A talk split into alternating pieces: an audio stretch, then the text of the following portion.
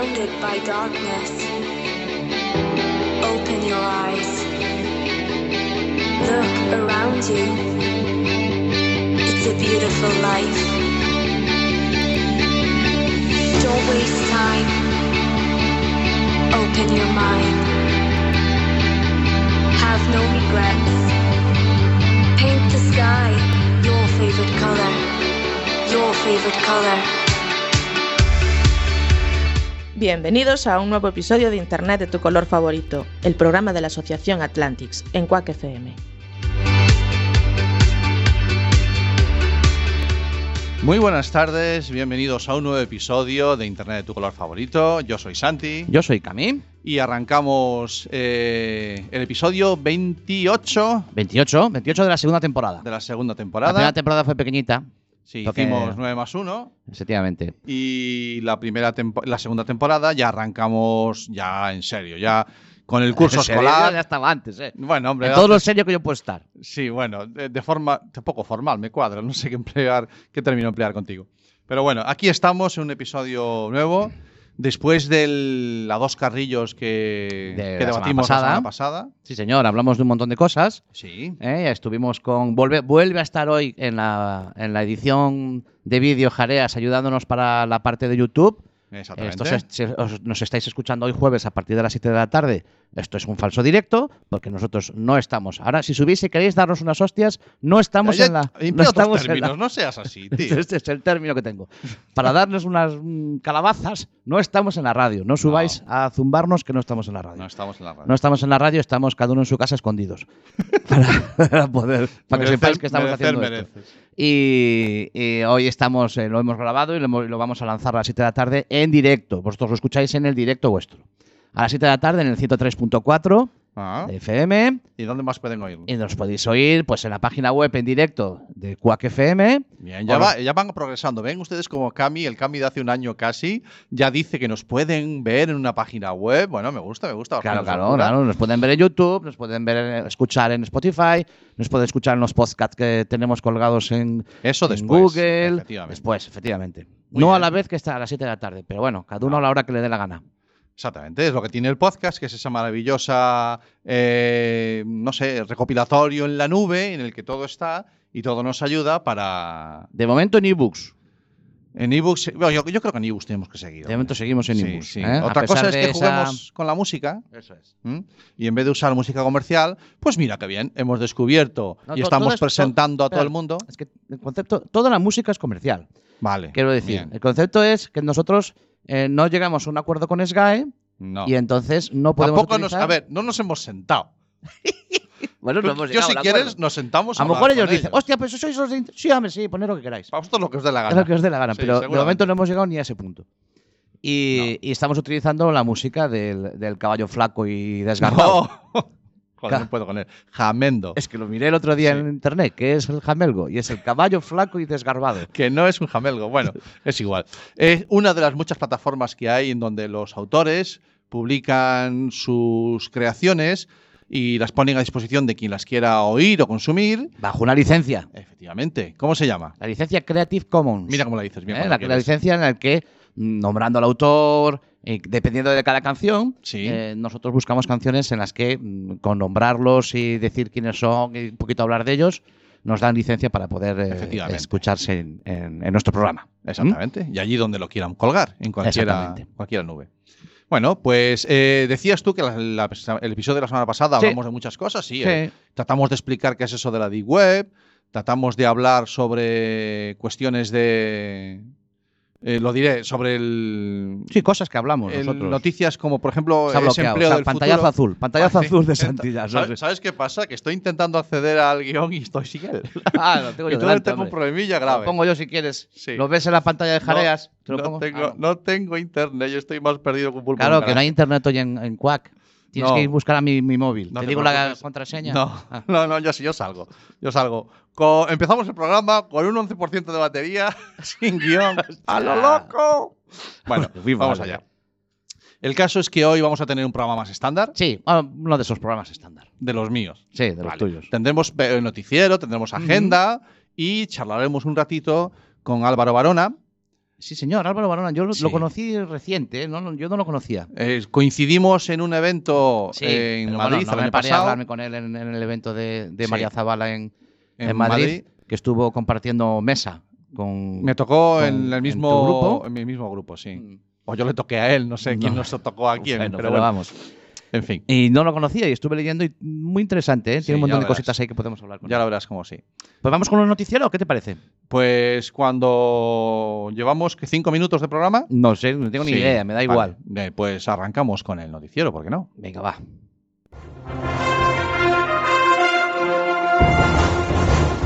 Las noticias de Internet de tu color favorito.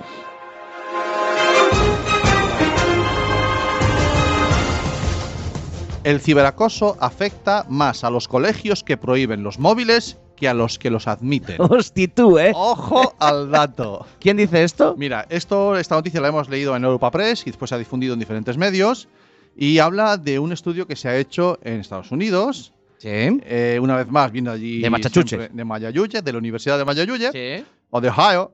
Oh, Y según revela el estudio, eh, en el Centro de Estudios Estadísticos sobre Educación de Estados Unidos, que allí donde se han prohibido los móviles han tenido más problemas de ciberacoso. Eso es. Y aquí pues vamos a hacer lo mismo. Evidentemente.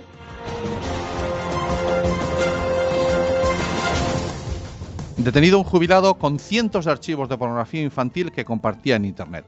Bueno, un éxito más de la. Un éxito y un fracaso. Por un lado, un fracaso porque ha habido niños que, Claro. que han estado expuestos a esa y se han Mm. obtenido esas fotografías. Pero por otro lado, un éxito porque una vez más la investigación y el trabajo policial ha acabado con una detención y puesta a disposición judicial de este individuo. Eh, este hombre viajaba frecuentemente a Sudamérica y allí contactaba y abusaba de menores y generaba ese contenido que después compartía en Internet. Bueno, pues esto lo leíamos en público, estaba también Sí. en más medios, pues enhorabuena en la investigación. Y, Enhorabuena y, yo no, no voy a hacer yo comedia. No Fíjate que yo que siempre hago alguna comedia. Hoy y no yo hoy tenía algunas, ¿eh? Brecha entre las mayores y pequeñas, pero no la voy a hacer. No corresponde. No la voy a hacer. Vamos allá.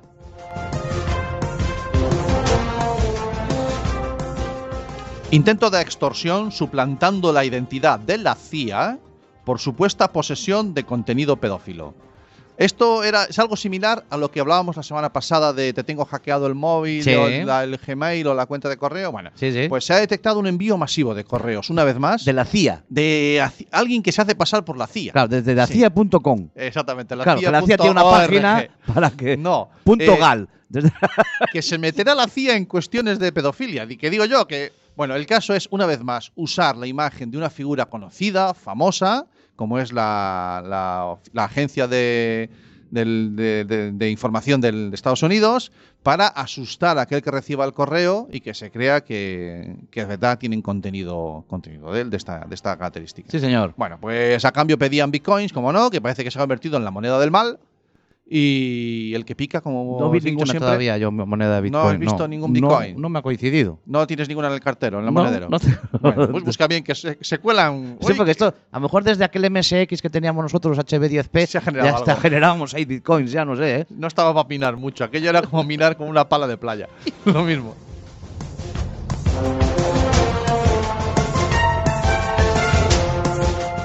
Facebook e Instagram experimentan una caída en varios puntos del mundo. Y se levantaron. Se ve que se han levantado. Mierda, joder. Pero, a ver, no criminalices lo que no es criminal. No, no. A ver, eh, evidentemente eh, Facebook pero, pero y molaría Instagram... que no se levantaran, ¿eh? Sí, tú lo que eres es malo. Claro. Sí. Eh, hace unos días hemos pasado unos- una caída. eh, efectivamente, Facebook, Instagram, incluso WhatsApp. Mira Mm. tú por dónde todos de lo mismo. Claro, porque son mismo- todos del mismo paisano. señor Zuckerman este. Se le, se le apagó el móvil a Zuckerman y sabe que cuando se le apaga el móvil, tío, Se viene los- abajo todo. todos a tomar por Bueno, por el ¡Oh, mira, se ha cortado! He cortado. Esto evoluciona. Bien, esto lo leíamos, la noticia la leíamos en hipertextual. Y bueno, pues esa caída se ve que también le ha generado pérdida de, de gente que se ha rebotado y dicho, mira, Que paso del Facebook, no te creo, me doy de baja, de Instagram. Algunos se ve que sí. Bueno, seguimos, anda. Ay, Ponme sí. musiquita, que Venga. queda una, que esta la quiero hablar. Esta la he dejado para el final porque a mí me ha llamado mucho la atención. Esta. Sí, ya la había, ya la había, la había La- leído. la comentamos también, sí. algo en redes sociales. La compra online dispara el peligro de accidentes de las furgonetas.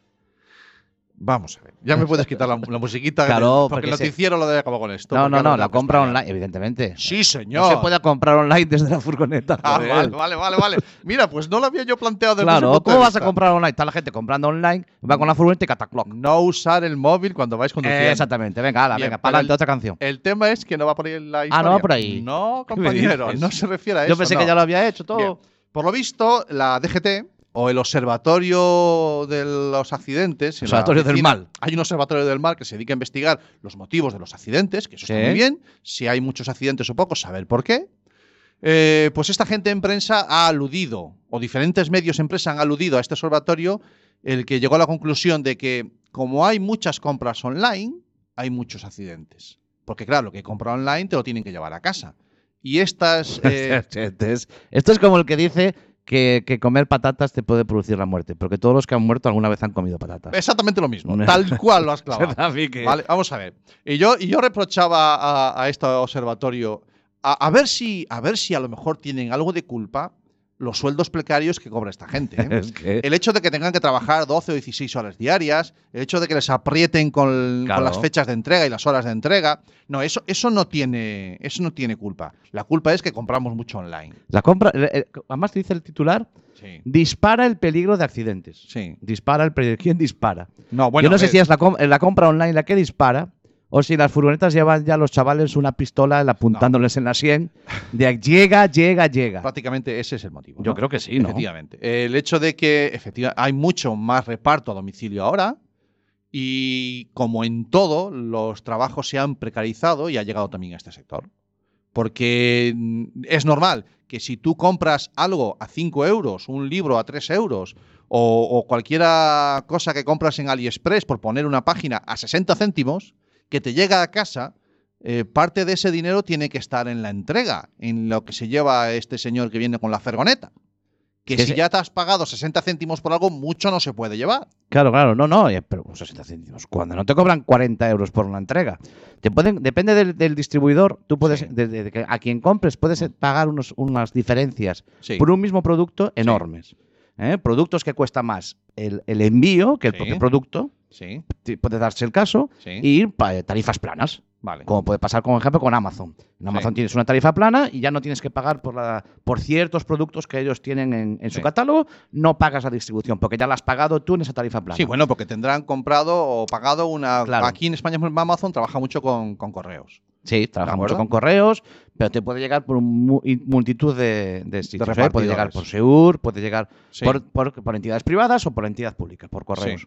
Lo que pasa es que eh, hay, yo creo que se buscan soluciones que mm, parece que van orientadas hacia eso, como por ejemplo son estos cajetines que han, que han puesto por los por, eh, por distintos puntos. Un cajetín Sí. es una- un enorme armario con 30, 40 cajones, con un lector de código de barras que tú Sí. llegas con tu móvil y allí Sí. te está esperando el paquete. Eso es, pareci- aparec- es parecido a los apartados portales que había antes. Efectivamente, lo que pasa es que es como más automatizado, ¿no? Ujú. Eh, yo solo tengo una pequeña duda sobre eso, pero bueno. mm, mm, el, ¿Se la el quieres hecho es que- ahora? El hecho, no, no, el hecho es Ah. si no cierras el cajetín. Ah, Porque abrir se abre solo, pero cerrar no se cierra solo. Pero bueno, esas son cosas de mi cabeza que yo a veces me quedo delante de un cajetín Sí. abierto, O- mirando o- para él 10 minutos y la gente dice, este está chalado. Ciérralo y pírate. Otro día eh, explicamos lo de abrir y cerrar una puerta. cerrar la puerta con peligro de golpe de cabeza. Pero bueno, esa es otra cosa, esa es otra historia. Vale. El caso es que, que esa solución, por ejemplo, Sí. implica que ellos llegan con una serie de entregas y las hacen todas al momento, Ujú. porque ya se considera entrega realizada cuando las ponen en el cajetín. Sí. ¿Vale? Lo que pasa es que lo que yo quisiera saber si eso es, repercute en que ellos cobren lo mismo por esa entrega que si te la hacen en casa. Que ese dato no lo Eso tengo. no lo sabemos.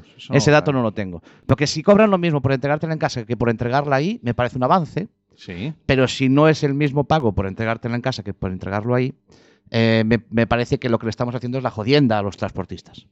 Quienes Vale. pedimos para esa entrega, ¿no? Vale. Pero bueno, tenemos que recopilar información y, y, y ¿Lo apuntamos en la agenda de pendientes? Sí, sí. No sé. De, de pendientes. Dependi- dependientes no. Dependientes. Bueno, pues hasta aquí era el noticiero que teníamos preparado para esta semana y queríamos haber dejado esta noticia para el final porque me llamaba la atención eso. O sea, no tenemos que criminalizar siempre lo digital, que parece que nos es más fácil, puede estar en, en- el- en la generación de un problema, pero no va a ser exclusivamente la solución criminalizar a Y- la parte. la Y parte puede ser que haya también, ¿cómo le llaman esto que me dije el otro día? Me lo dijeron los chavales, porque clickbait, click, click, eh, de esto, que, que tú quieran que tú cliques, entonces se hace un, un titular hasta cierto punto llamativo, ¿no? Bueno, este era, quien lo, lo leíamos, país, lo leíamos en, en- bueno, en No, diferentes no, no se noticias. libra, no, no, no, no se libra ningún tipo de medio digital. No, no, no, no se libra. Bueno, Están todos los- todos, todos buscan que cliques, ¿no? todos, final, los, ¿no? todos los medios de prensa clásicos que se han pasado al digital, pues también tienen su sección de clickbaiting, Claro. en el que buscan el click para generar. Claro, entonces esta, la, la noticia sí llama la atención, ¿no? Sí. Eh, La compra online dispara los Claro, accidentes el de titular, furgonetas. el titular es llamativo. Parece que es un señor allí que está eh, que se llama online, Sí, que cuando compra dispara a alguien. Sí, no, oye, y tiene la culpa de todos los Tiene la culpa de los. pero no, Sí, eh. claro. Bueno, puede haber un poquito de eso también. Bueno, ¿qué, qué quieres decir? En, el- en la hora de- a la hora de, de- de escribir el titular. ¿Que busquen el clickbaiting? Un poquito, yo creo que sí. Bueno, sí, pero es que después lees la noticia Sí. y vale, sí, es cierto que han subido un 55% los accidentes de ese tipo de furgonetas. Sí. eh, El de disparar se puede entender, Sí. ¿de acuerdo? Pero, y ellos, claro, la culpa no es del, del medio. Claro, los pero si tú- periodistas saben si tú escoger titulas, titular. Las condiciones de trabajo eh, debido a la mayor, al mayor aumento de, de- de movimiento Ya- de mercancías. Ya, no leo ya más. me- ya no leo más. A partir de ahí ya no me interesa. Efectivamente. Eso es. Ese- Vale. En eso hay algo, ¿no? De eso puede callar algo. Bueno, eh, habitualmente en nuestro programa eh, tenemos eh, entre el noticiero y la agenda, que suele estar al final, tenemos la entrevista en medio. Pero hoy vamos a dejar la entrevista para un poquito más adelante. ¿Quieres- Vamos a hablar de agenda ahora. ¿Escuchamos Sí, un poquito de música? ¿Quieres mejor? Me parece muy bien. Vamos a escuchar un poquito de música. Sí. Hoy no tienes ni idea de la música que va a sonar, No. ¿Vale? Y yo mm, no sé si un poquito de funky o un poquito de rock. Un poquito de rockabilly. Ay, Rockabilly, me mola. Rockabilly, Sí. rockabilly español. Unos Ah, chico- un chico de Ávila, un Sí. grupito de Ávila que se llama Maldito Reloj. Maldito reloj. Maldito reloj, Se sí, llama el grupo. Sí, Se llama el chico. El, el grupo. el Maldito de grupo. nombre, reloj de apellido. Maldito Reloj es el grupo Ah, y vale. la canción se llama Maldito Reloj. Bien. ¿vale? Y vamos a ver si Eso nos hoy... pasa como el Pink Floyd, que se llamaba Pink Floyd el tema que no le puse a Santiago. Efectivamente, pues sí, este se llama Maldito Reloj. Y como ves, tiene un... Suena, suena chulo. Ya, Está ahí, está ahí, eh, está ¿eh? está ahí, chulo, chulo. Vamos a darle para que va.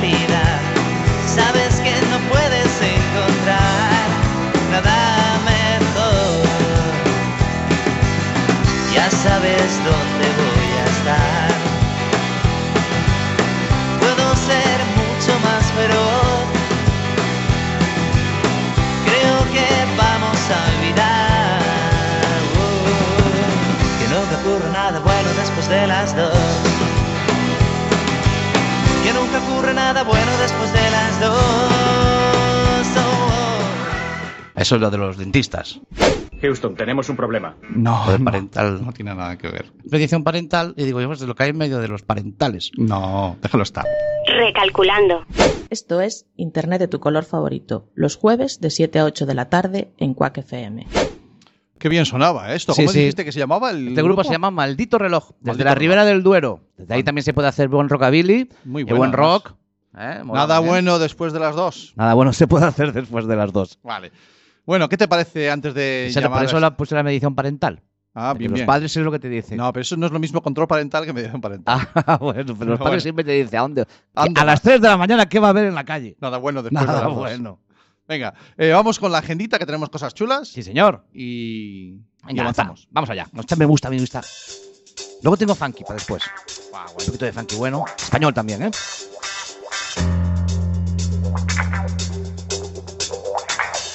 La agenda TIC de Internet de tu color favorito.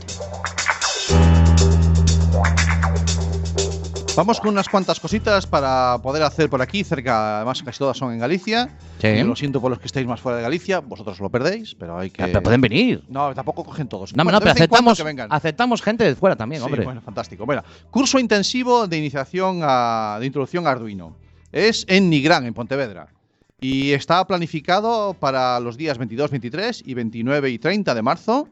Y es de 10, es por la mañana. Estos son los de Makerspace. Los Makerspace Makerspace 7. 7, exactamente. Estos chicos tienen un proyecto, tienen, un- tienen un taller de. ¿Tú lo viste? De todo no, no he lujo, estado, no ¿eh? he estado, no he estado. Tienen un taller de lujo, de madera, un taller de mecánica. Y eh, tienen un proyecto en el que te preparan máquinas recreativas. Sí. eh, aquellas de nuestras de- moneda.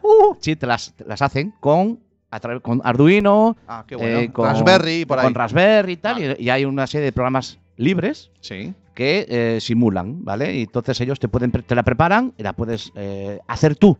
Vale. Tienen un, Esa es la idea. Y, y- van a pues hacer un curso de Arduino. El vamos, que quiera aprender sobre Arduino, interesante. Dos En Nigrán, además, En que hay una playa genial, larguísima allí, que te puedes tomar unos chismes geniales después. Oye, Vale, hoy va a haber menos agenda porque Cami me come el tiempo. no, Seguimos. Siguiente. Súbeme la música.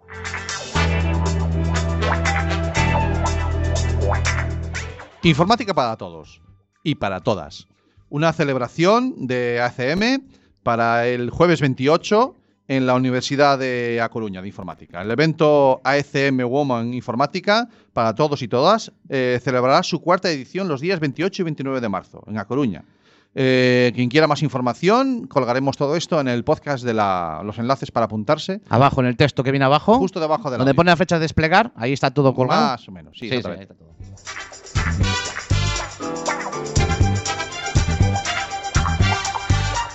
Y ahora, eh, nuestros amigos de Vigo, Congreso de Ciberseguridad, tú sabes a Hack and Beers, Hack and Beer, sí. Sí, que fue nuestra primera entrevista en el primer ¿eh? programa. Sí, bueno, en- señor, sí, por Skype. programa, por Skype, una cosa rarísima que hicimos. Sí. Bueno, pues esa misma semana, semana que celebramos nuestro aniversario, Ajá. esa misma semana hay un Hack and Beers. El jueves programa, el viernes Hack and Beers en Vigo En Vigo. y el sábado un Bicom, que no es un ah, Bitcoin. Ah, No. ¿qué se está, No. te estás contando? El, el Bicom es un evento que ha organizado esta misma gente, Belén, Antonio y toda esta Sí. gente, en el que hackers de toda España nos van a explicar cómo hacen su trabajo, cómo vivir más ciberseguros a nivel empresarial, a nivel personal. Un evento potentísimo. ¿Y eso es ¿De el acuerdo? día Es el día 13 de abril, 13 de abril? sábado. El 12 es el Hack and Beers y el 13 es el, el El- Bicom. o sea, vamos a ver. El jueves, Programa. día, 11. el día, pero es que el, Jueves, el martes ¿Sí? es 9 de abril. El- ahí voy también. Uy, macho. Ahí Esa voy, semana Es la semana Ah, bueno, bueno, de, cele- bueno, de aniversario. Te dejo, te dejo que lo expliques tú Mira, porque está Vamos a ver. eh, había que mandarle un mensaje a- al invitado porque le vamos a llamar enseguida. Pero Sí, dame, pero dame es que, que le llamo yo. ¿Cuentas Vete- tú la semana esa? vete llamándole. Llamo yo al invitado, Que va. yo le voy a ver si está. Que yo le voy que le voy dando a esto. Mirad, eh, del 9 en adelante, bueno, el lunes 8 empieza la semana, el 8 de abril empieza la semana del aniversario de Internet de tu color favorito. Empezamos a emitir eh, tal día como esa semana. Eh, hace un año nosotros no pretendíamos que se montara semejante fiesta, pero se ve que se ha montado. El día 9 nos estaremos en nuestro primer especial en exteriores en la laboral, la Universidad Laboral en Aceadamá, cerca de Coruña. El día 11 tendremos programa, programa de aniversario. El día 12 se celebra el octavo Hack and Vigo. Y el día 13 se celebra el Bicom. Que para aquellos que quieran más información, pues creo que tienen una página web que es bicom.org o .com. Ahí lo tengo que mirar. Lo dejaremos todo en las notas, en las notas del programa, en el que tenéis la posibilidad de interactuar, de conocer a un montón de expertos en ciberseguridad que nos van a ayudar a cómo tener la, la empresa o la vida más segura en todo esto del, del Internet. Y esta es la agenda que tenemos, que tenemos lista. Pero, Cami. ¿estás Aquí ahí? estoy, aquí estoy. Bien. Es que una semana antes, Atlantics habrá estado en Apastoriza, Lugo. En Lugo. Nos vamos a un instituto a pasar una mañana entera con un instituto. Ajá.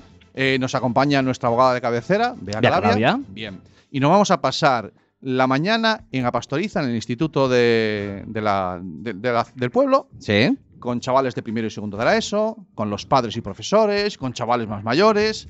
hablando de un montón de cosas. Genial. Va a ser una semana. Sí, abril va a empezar a lo loco. Empezamos muy locos, ¿eh? A lo loco. Yo creo que Bueno. sí, un poquito. un Si poquito, sobrevivimos a abril, luego llega mayo y descansamos, ¿no? No, ¿Qué me estás contando? olvídate, compañero. Uy, madre. No. Tenemos Esto- a Álvaro al teléfono ya, ¿eh? Si Está quieres. Álvaro ahí. Sí. Muy buenas, Álvaro Barona. ¿Qué tal? ¿Cómo estáis? ¡Oh, fantástico! Siempre te pones contento cuando entra la gente por teléfono porque sospechas de que no voy a ser capaz de ponerlos. Es que yo sufro mucho porque mi hermano a los mandos de la nave, esto, bueno, es lo que hay. No tengo otra cosa. Álvaro, buenas tardes, bienvenido a Internet de tu color favorito, tío. ¿Qué tal? Buenas tardes y Oh, por el oh. ofrecimiento y por poder charlar con vosotros un rato. Bueno, mira, eh, a Cami, eh, yo cuando Álvaro, cuando le decía a mi hermano, ah, mira que posiblemente Álvaro se va a apuntar, decía, ¿y quién es Álvaro, Álvaro? Álvaro, ¿Te Álvaro. acuerdas que estaba sentado a mi lado en el Sí, ahí empecé a enganchar, empecé a enganchar. Eh, que yo Sí. tampoco no te, no te conocía. Aquel día coincidimos allí. Yo reconozco que aquel día, de los que estábamos sentados, conocí exclusivamente a, a Borja. Eh, pero, oye, fue muy agradable. eh, primero ya conocer, empezar Sí. a interesarme por, por tu proyecto. Y como te decía cuando contactábamos para, para hablarnos hoy, pues me apetece conocer esa dualidad que tiene, Sí. que tiene Álvaro Barona, ¿no? Sí, sí, Que nos sí, lleva a, a dos debates distintos. Por un lado, eh, tenemos el Álvaro que está relacionado con la educación muy directamente, Cami. Sí, Eso ya es, eso es un tema que a nosotros siempre nos apetece mucho tratar. sí, sí. Y después quiero que hablemos también de Generación APP, que es el proyecto personal de, de Álvaro. Con el tema de la educación. eh, eh, el ya te tema- vas ahí directamente. Sí, sí, yo quiero, quiero empezar por ahí. Bueno. Quiero empezar por ahí porque hay una, hay una, eh, una parte. Bueno, eh, lo primero. Eh, eh, preséntame, preséntame. exactamente. en- en qué- Álvaro, Álvaro eh, forma parte de- del equipo, a ver si lo digo bien, Álvaro, del equipo de diseño eh, en la parte en la parte de, de publicaciones del grupo SM, Sí, en la parte de experiencia de usuario, efectivamente. experiencia de usuario. Ojo lo que nos está Claro, es que yo ahí, ahí es donde yo quiero tocarte un, poquito. Pero, pero deja, Sí. deja, primero preséntame con quién estoy hablando.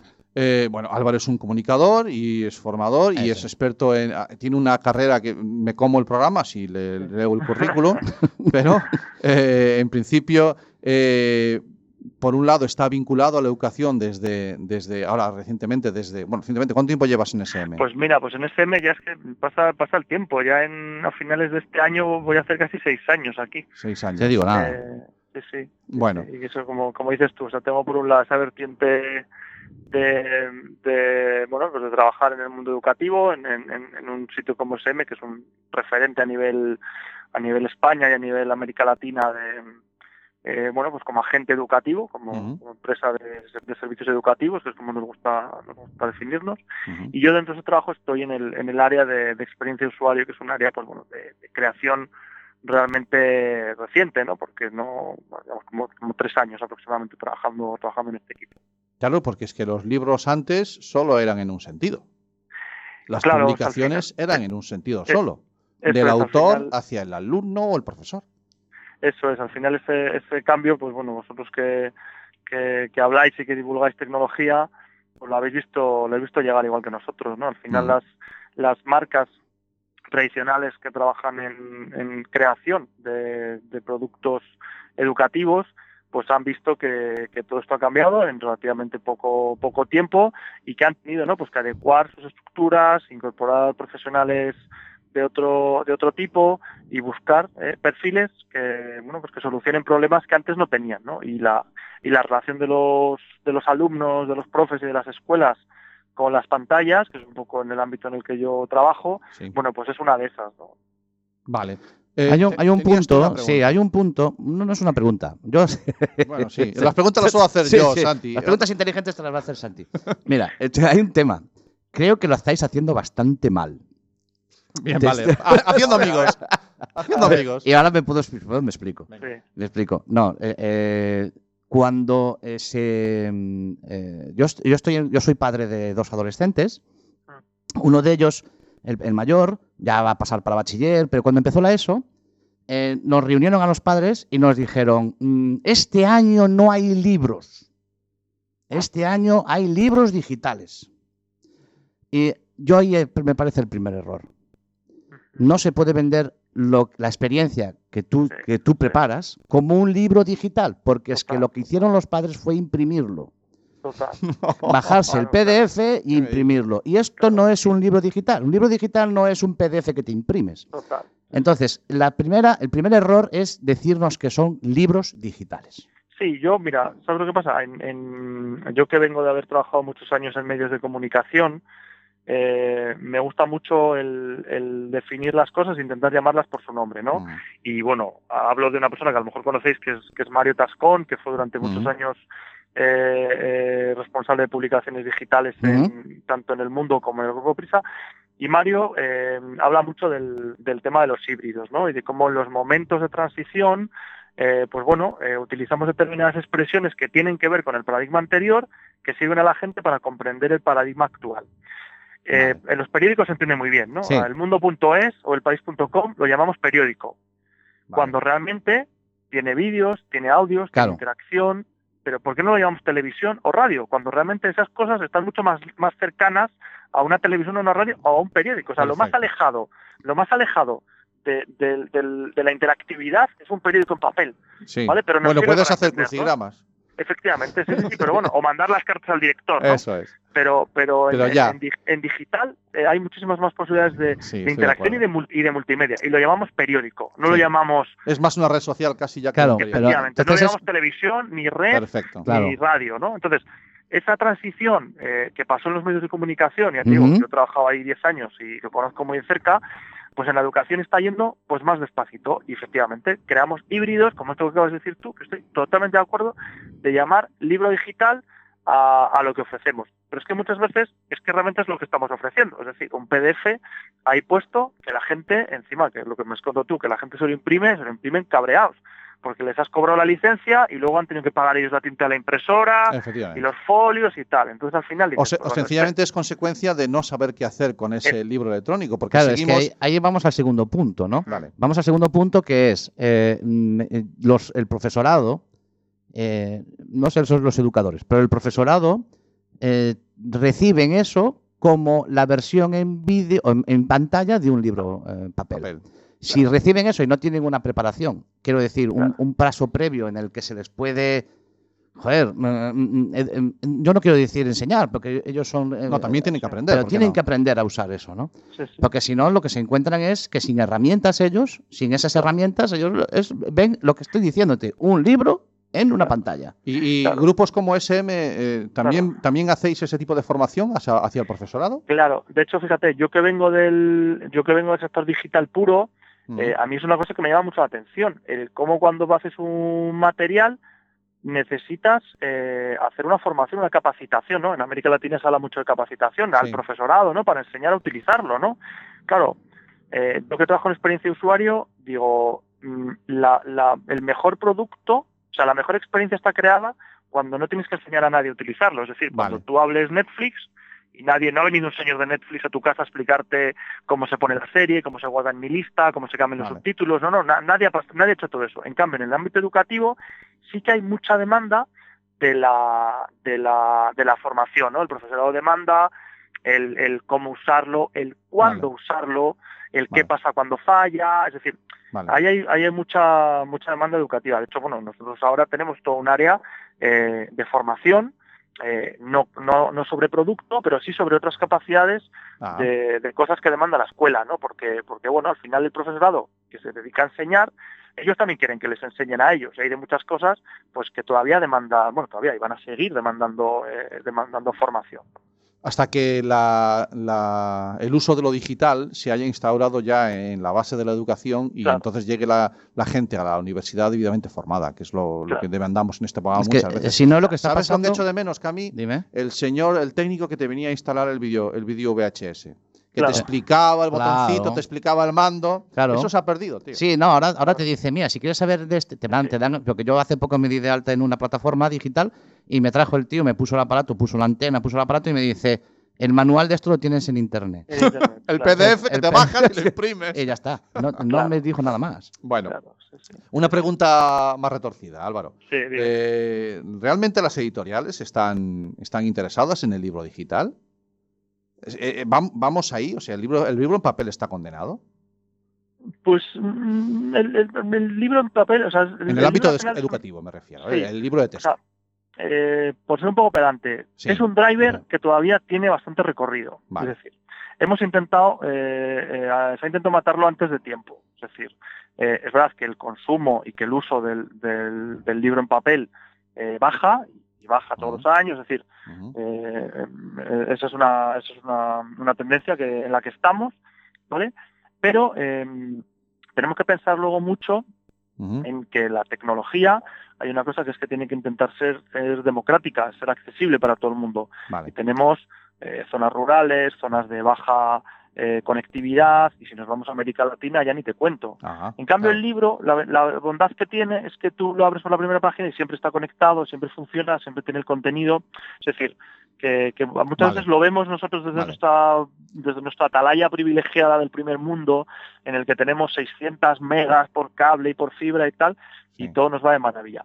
Y luego la, está la realidad de las escuelas. Es decir, eh, si la digitalización va al ritmo que va, es porque la, la, la digitalización de las escuelas no ha ido al mismo ritmo. Es decir, Ah, los alumnos tienen mucha mejor conexión en su casa que en el colegio. Tú que tienes Sí. una- un punto de vista más nacional, incluso supranacional, o sea, el- la carencia es algo es, un- es endémica, ¿no? No es no hay comunidades autónomas que tengan mayor problema que otro. No, no quiero entrar No. en política, me refiero que es, No. es un problema general. Sencillamente Es un problema general. no se ha tomado en serio todavía. Pero es que la si están disparando con balas de fogueo, ¿cómo van a matar al libro si Claro. disparan con balas de fogueo? Si, Si si lo están- imprimen el PDF. Es claro, si ¿cómo van a matar al libro si no lo están haciendo Claro. bien desde un principio? Si Vale. lo que se busca a veces es el titular. La Junta de Galicia comienza el proyecto del libro digital. Estoy centrado en la Junta de Galicia porque es donde estoy viviendo. Es que estoy muy cabreado con este tema. Estoy muy cabreado con este tema porque en el instituto donde está mi hijo ya no se va a usar el libro digital porque cuando se le abra a los padres van a decir otra vez. Otra vez, porque se usó dos años y se Sí. retiró. Se retiró porque no se podía utilizar el libro digital. Falta porque se pasaba a resto, imprimir. Falta el resto. Faltaba falta el resto. No se puede forzar. Entonces, disparas balas de fogueo, disparas balas que luego no vas a poder volver a utilizar. Por eso a lo mejor tan importante figuras como, que no Claro. es por, por, porque esté Álvaro aquí, Sí. de, de- de que las empresas, las editoriales, eh, creen esta figura intermedia, la de la, del- Claro. la, la interactuación con el usuario, la de recopilar Claro. la información y ver de qué manera se puede mejorar esa, esa relación usuario y, y producto de la Claro, claro. digital. Y luego, y luego fíjate, yo creo que también hay una, una reflexión ahí, os decía, ¿no? Lo de que llamamos libro digital a lo que está dentro de la pantalla, cuando Mm. tenía muy pocas características del libro, ¿vale? Y, y no hemos terminado de dar el salto a, a cuál sería el producto, ¿no? Y ahí tenemos una oportunidad con el vídeo, ¿no? Al Ah, final, claro. eh, pues eso, he escuchado a un profesor hace un tiempo que decía, ¿no? Dice, jo, ¿cuántos alumnos eh, no, no lograron ser grandes matemáticos? Porque cuando su profesor estaba explicando, yo qué sé, la raíz cuadrada, Sí. pues estaban mirando por la ventana, distraídos o lo que sea, y no había un botón de, de- de volver hacia detrás y volver a reproducir al profesor, ahí ¿no? está, ahí está. Dice, Sí, sí, pues bueno, esa oportunidad del vídeo eh, la tenemos ahí. Es decir, ahora mismo tú si necesitas, y yo creo que muchos de los que somos padres ya con, con chicos en la ESO y que les tenemos que ayudar en cosas que ya nosotros no sabemos hacer, hemos recurrido a un vídeo a que te enseñen a hacer una, pues eso, una raíz cuadrada o una división. Eh, tú la has aprendido. A escondidas, a escondidas de él. Efectivamente, efectivamente. Pero esa oportunidad del vídeo es, es muy buena. Pasa que el vídeo Claro. también hay, hay que contextualizarlo en la dinámica de aula. Es decir, Claro. el libro, os decía, es muy buen driver individual. ¿Vale? Vale. En cambio, el vídeo es, es global, es un grupo, es decir, Es el más profe proyecta, el profe proyecta y luego lo podemos eh, trabajar juntos, ¿no? Las temas- filminas que nos ponían de pequeños. Eso es, eso es. Transparencias. El, proyector de diapositivas, efectivamente, eso es, eso es. Entonces, toda esa, toda esa, mm, eh, toda esa eh, organización del aula, que no es la misma la del aula, que no es la misma la de la casa, que no es la misma cuando trabajan en grupo, cuando trabajan solos, es decir, eh, la tecnología tiene que ir, eh, tiene, tiene que intentar ofrecer lo, me- lo mejor en cada uno de los contextos, ¿no? Y por eso nosotros cuando decimos, no, es que, jo, es que los profes proyectan nuestro libro este digital al que tú te referías, lo proyectan en la, en la, en la pantalla, en la Sí, clase. en la, digo, pizarra. pues que esto, esto no está diseñado para, para proyectar en la pizarra. ¿Por qué no tenemos una versión proyectiva del libro en modelo eh, cua- 16 El noveno, PowerPoint del libro. el PowerPoint del libro que Claro. esté secuenciado tal. Bueno, pues nosotros, por ejemplo, en, en SM, por hacer, por hacer No, autónomo, no, pues no, tenemos un proyecto tenemos un proyecto dentro de Educamos, que son las secuencias digitales, que es, que es ese contenido troceado en pantallas, pensado en proyectivo y pensado en tableta. Claro, para ir en paralelo, para ir en Para- paralelo a la, a la hora de. Claro, evidentemente. Y cosas como esas, pues bueno, pues vamos a ir viendo, vamos a ir viendo más en los próximos años. Eh, Lo que pasa pues que, que la- lleva el eh, que lleva. El sistema educativo requiere de una, de una revolución que yo creo que es como que se está haciendo. Es como un, con la- Sí, es sí, un pequeño sí está, fuego sí. que se está avivando ahí, ¿no? Mm. Porque- Y, y- Y ha venido y- para quedarse, ¿eh? O y, sea, y yo creo que la, la- la conversión a digital, como le queríamos llamar, al libro de texto, va a ser fundamental. Estoy hablando en trabajar proyectos, en gamificar el aula, en todos estos términos que nos suenan un poquito raros y que califican muchas veces desde la ignorancia gente, esos centros educativos raros que hacen cosas raras. Sí. ¿De acuerdo? Ahí eh, la, la transformación digital del libro de texto va, va a ser fundamental, por lo que me estás contando. Claro, claro, al final, lo que te digo, la, la, la convergencia de todos estos dispositivos, sobre todo que, que no vamos a ser un entorno excluyente, ¿no? Es decir, el libro, cuando apareció el libro, eh, convivió con la pizarra y con la tiza y con otro montón de cosas, ¿no? Llega la tablet, pero es que la tablet no, no tiene por qué echar fuera al libro, ni al mural, ni a la plastilina, ni a otro montón de cosas. Es decir, hay que, tienen que aprender a convivir, ¿no? Ese tipo Vale. de, ese tipo de- ¿Qué pasa? Que también estamos viendo resultados a tecnologías que llevan muy poquito tiempo, ¿no? Pues el otro día estábamos hablando de los, de los 40 años de, de Internet, pues es decir, que es que esto ha pasado Mm. hace, hace cuatro Sí, días, pero, ¿no? pero escucha, Álvaro, no es excusa. Quiero decir, esto va, eh, es que sí, que esto hace hace poquito tiempo. No, sí, sí, estoy de acuerdo que hace poquito tiempo, pero si hace Facebook que hace que nada que está aquí y las redes sociales hacen nada que está aquí, pero es que van a tal velocidad que vamos a tener que espabilarnos. Nos- nos- pero no podemos- seguirlo, Cami, pero nos cuesta el- seguirlo. Pero, Sí, en el sí. sector, pero en el sector educativo tenemos un compromiso muy diferente, que es que experimentamos con seres humanos. ¿no? Yo, Ah, yo ahora que estoy haciendo una que estoy haciendo haciendo una tesis, investigo mucho sobre esto. Claro, cuando tú te llevas estos razonamientos a, a los seres humanos, es decir, investigas con niños que, que, pues queremos que tengan un futuro próspero y queremos que sean pues que sean personas de bien y ciudadanos de bien y tal. Entonces, eh, eh, cuesta mucho el cambio porque, porque la experiencia impacta un montón. Es decir, ya estamos viendo ahora mismo, ¿no? De, de cómo es el cerebro de las personas desde que existen las redes a cuando Ajá. no existen, ¿no? Pues cómo, cómo todo está afectado pues en nuestra Vale. capacidad de concentración, en nuestra capacidad de lectura, nuestra, en nuestra capacidad de comunicación, en lo físico, ¿no? Leía el otro día un estudio de la Universidad Australiana que hablaban sobre cómo realmente los niños que usan tabletas eh, desarrollan más tarde determinadas eh, actividades motoras como saltar a la pata coja. ¿no? Pues había alguien Ah, que había investigado y, y los que usan mucho tablets o ven mucho la tele eh, aprenden a saltar a la pata coja seis meses más tarde. Claro, ¿quién ha, quién ha de, o sea, al final hacer estas investigaciones con sujetos sanos, con niños sanos, Sí. con, es, es complejo, ¿no? Sí, yo lo entiendo. Es verdad Yo que lo entiendo. Lo que pasa, mira, yo en- Los en- experimentos son gaseosa, Camilo. Sí, sí, estoy Sí. de acuerdo, pero es que en, un foro que hubo en Coruña eh, a, a finales del, del año pasado, eh, que se- que hablaban que cómo serán las aulas del futuro. Sí. Y entonces, cuando eh, se preguntan, había eh, una mesa con varias personas y preguntaban, ¿cómo serán estas aulas del futuro? Y hubo una pregunta allí que a mí me, me, me, me, me- me choqueó, ¿no? Que dijo, ¿pero a cuántos años vista estáis hablando? ¿Qué es futuro? A cinco años vista. Eso es una puñetera barbaridad.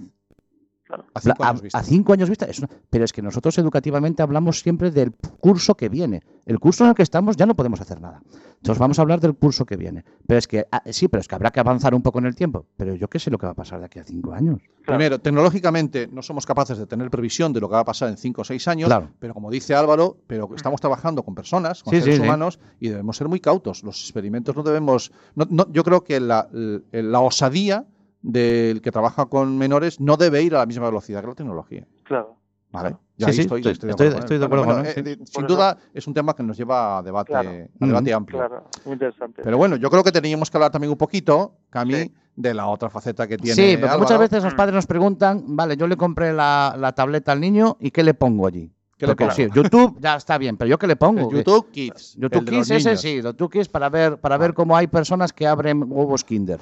Estoy, estoy de acuerdo. Vale, yo de YouTube, pero ah, O ver a ¿Qué- Bob Esponja. ¿qué programas le pongo? Bueno, ahí tenemos eh, una, el blog o página web de, Sí. de Álvaro, que es Generación App, en el que él eh, nos explica, Cami, y nos habla de diferentes aplicaciones, además las tiene muy bien Sí, las clasificaditas, tiene por colocaditas, temáticas, la colocaditas. verdad es que Sí, está, sí. está muy bien organizado, se ve que es un chico Sí. organizado. Sí, sí. Bueno, ¿cuál es la pretensión de y cómo nace Generación App, Álvaro? Pues mira, la, la verdad es que la historia de Generación Apps es muy curiosa porque mm, se remonta a 2010. Yo, en- yo en 2010 trabajaba, trabajaba, trabajaba en marca en ese momento y fue en, dos- en junio de 2010 fue cuando sale el, el iPad.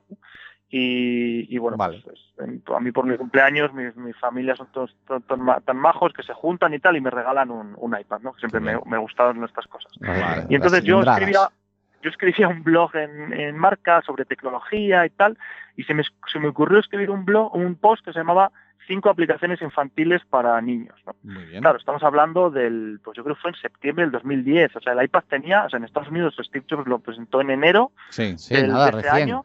El segundo que llegó a España fue el Pálvaro.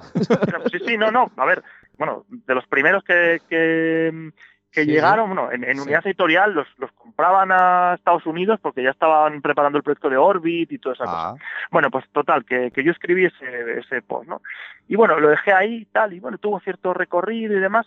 Eh, y en 2011, a través de, yo colaboro con el festival de, bueno, colaboraba un poco con el festival de comunicación El Chupete, que lo conoceréis, Sí, un festival que- de, com- de comunicación infantil, Ujú. lleva ya 13 años y tal, y colaboraba con ellos, y entonces eh, Rodrigo Ron, que es el director del festival, y bueno, pues que, que es buen amigo, me dijo, "Oye, Álvaro, ¿por qué no das una charla sobre, sobre aplicaciones para niños? Has escrito eso en tu blog y tal, y hace un ranking, una cosa tal, y entonces con total con total inconsciencia osadía Pues absoluta. me subí ahí delante de un escenario, delante de 500 y pico personas, a decir las 10 aplicaciones que para niños. tal. Yo Vale. no sabía casi nada de esto.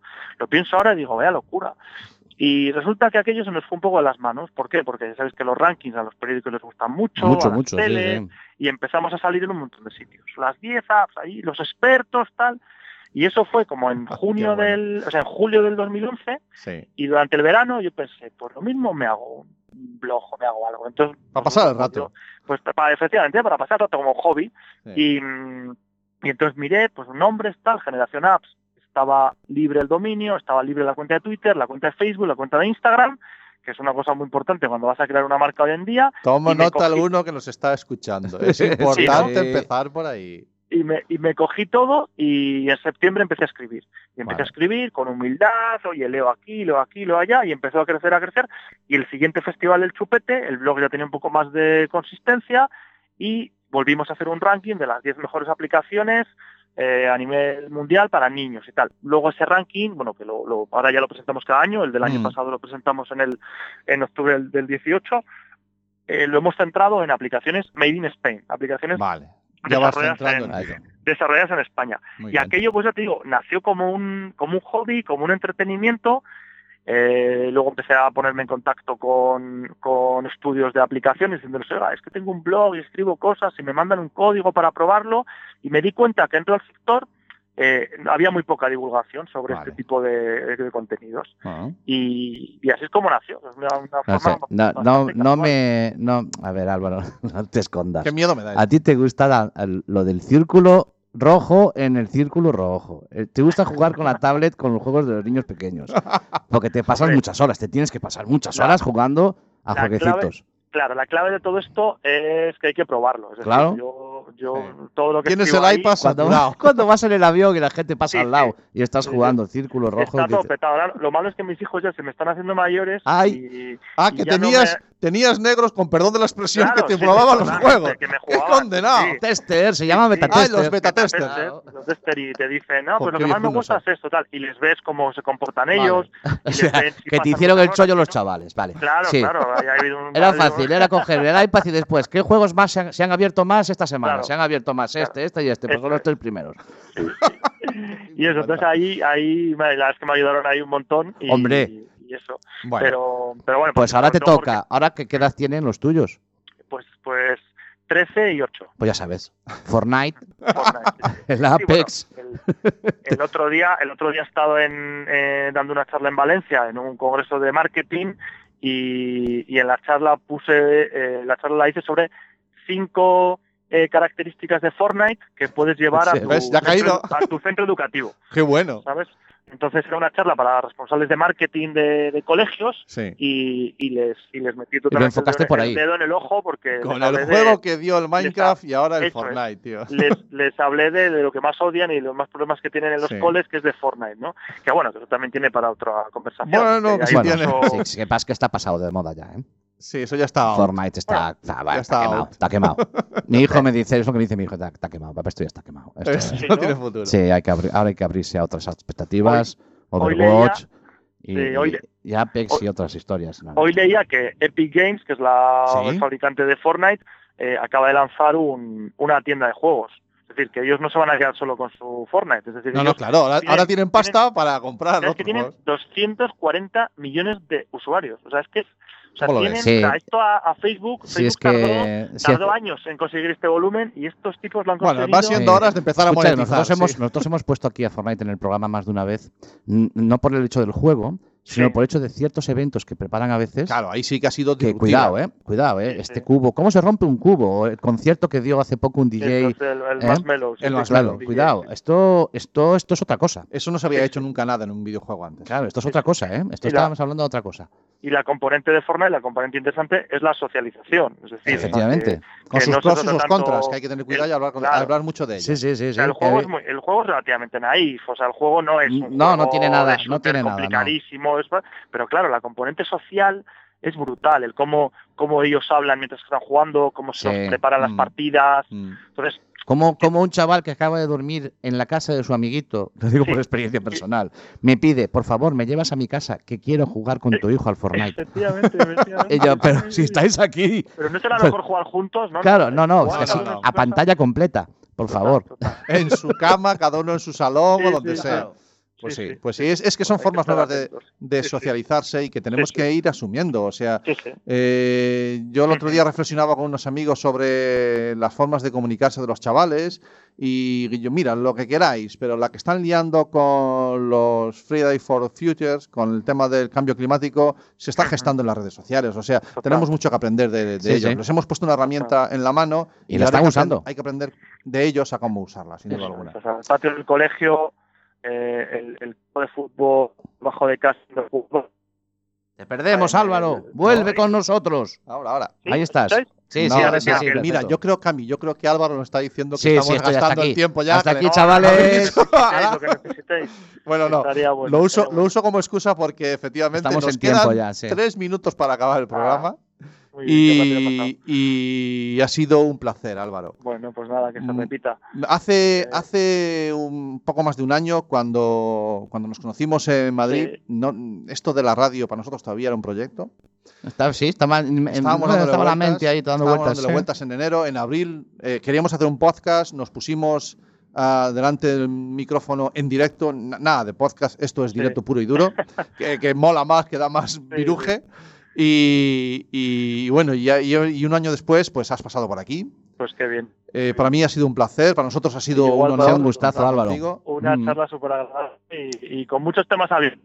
Sí, Claro, es que que llevamos la que- segunda temporada y la estamos dedicando a abrir melones. O sea, estamos viendo Perfecto. un Sí. poquito de qué puede ir esto Internet de, color- de tu color favorito y estamos viendo que tiene mucho recorrido. Esperemos que sí. Yo pensé que daba para dos o tres programas, Sí. pero ya Sí, casi sí. llevamos 30, o sea que. No, no, no, llevamos 38 programas, Ah, treinta y compañero. tantos. Sí, madre. Se me ha hecho un volado, se me ha pasado así. Pasa corriendo. Álvaro, que Pues citando a María, que a ver si nos vemos en mayo, que parece que la quieren repetir. Efectivamente, a ver si María Zavala nos hace ahí de, nos hace de anfitriona y nos volvemos. Yo, Volvemos esta no sabe lo que ha hecho, pero yo nosotros Sí. tenemos dos furgonetas preparadas para bajar todo bajar. Ah, sí, pues- Sí, sí, pues- sí. pues Bajar, bajar con los micros y todo, ¿eh? Que nos llevamos la radio para allí si nos dejan en la Pues, Fundación Telefónica. Pues sería, sería buenísimo, sería buenísimo. Ya lo Muy verás. bien, Bueno, Álvaro, muy bien, pues nada, arrieros somos y en el camino nos veremos seguro, sea digital, analógico, en papel Ya. o en una pantalla. muy bien, un muchas placer, gracias. caballero. Un abrazo. Un Adiós. gusto. Chao, chao. Adiós. Que nos vamos, Cami. Sí, ¿te das cuenta cómo has llegado de tiempo? Clavao. Muy bien. Sí. ¿Ya me pones la música? Eh, más o menos, ¿no? ¿Cómo? ¿Qué hora es? Yo creo que son y 25. ¿Qué va? Sí. Son las 7 y 25. ¿Tiene rima? Ah, pues entonces puedo poner una cancioncilla. Venga, bájame la música. y pongo una can- Vas a poner una canción para después cerrar. Eso Sí, puedo, puedo poner Venga, una cancioncilla y cerrarla. Venga, que Lo tenías pasa dos que- canciones puestas. Pues venga, pon dos canciones. Eh, como este programa es grabado, yo veo la, la duración de la grabación. La duración de la grabación ya pasó. Olvídate, no digas todos los secretos. Bueno, pues vamos a poner un poquito de funky. Ah, que quedaba el funky que no Sí, había y no lo podía poner estando hablan- hablando Álvaro porque era la misma línea. Vale. Voy así. Un poquito a fuego. On fire. Un poquito a fuego, va. Señoras y señores, un poquito de funky en internet de tu color favorito. ¿Qué te, qué- qué te parece cómo suena esto? eh? Dream Taboo. Santos Sapos. Y su canción se llama No. Ah, pues no. Pues no.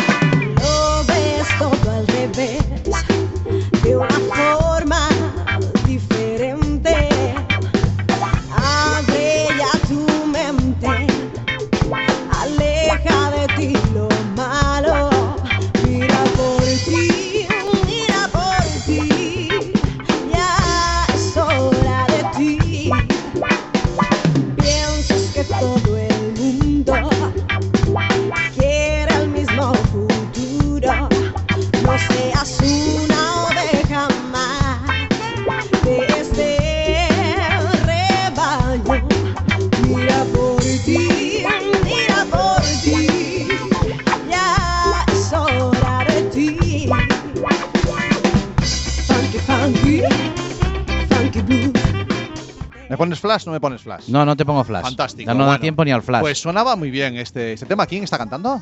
Está cantando eh, el Pilar Bello, eh, si no, si no le- Vale. leo mal, del grupo Dream Taboo. Vale. Eh, Funky Sur, una canción del año 2015. Pondremos enlace en, la, en todas Sí, las señor. redes sociales El a, a caballo este- desgarbado. a esta. Jamendo. Tremendo. Bueno, ahora sí que sí, son y 28 minutos, las 7. Ok. Si nos escuchas en directo y la hora que tú quieras, si no.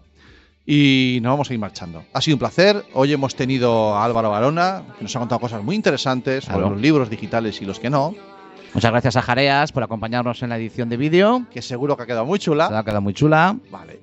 Muchas gracias a Álvaro. Muchas gracias Santi. Muchas gracias, Cami, Y muchas gracias a Quack FM por dejarnos este huequecito. por dejarnos este huequecito. El estudio José Couso. Venga, tengáis buena tarde. Ay, la semana que viene, más. Se viene, viene, más.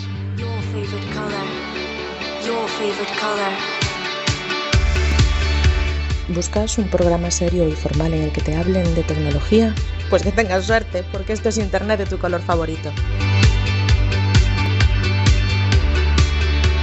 Y recuerda que este episodio y todos los demás los puedes encontrar en el podcast y en nuestra página web www.asociacionatlantics.org.